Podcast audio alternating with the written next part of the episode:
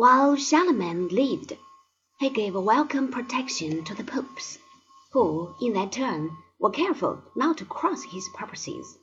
He was himself illiterate and free from piety, but not inimical to learning or pious living in others.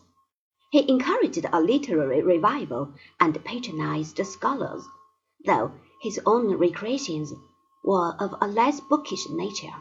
As for strict Christian conduct, this was deemed beneficial for his subjects, but must not unduly hamper the life of the court. Under the successors of Charlemagne, the power of the empire declined, especially when the three sons of Louis the Pious divided its domains amongst themselves.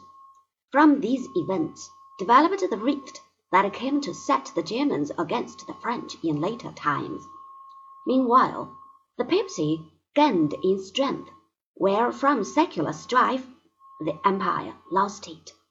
At the same time, Rome had to enforce its authority with bishops, who, as we saw, had been more or less independent within their own areas, especially if they were at some distance from the seat of central power.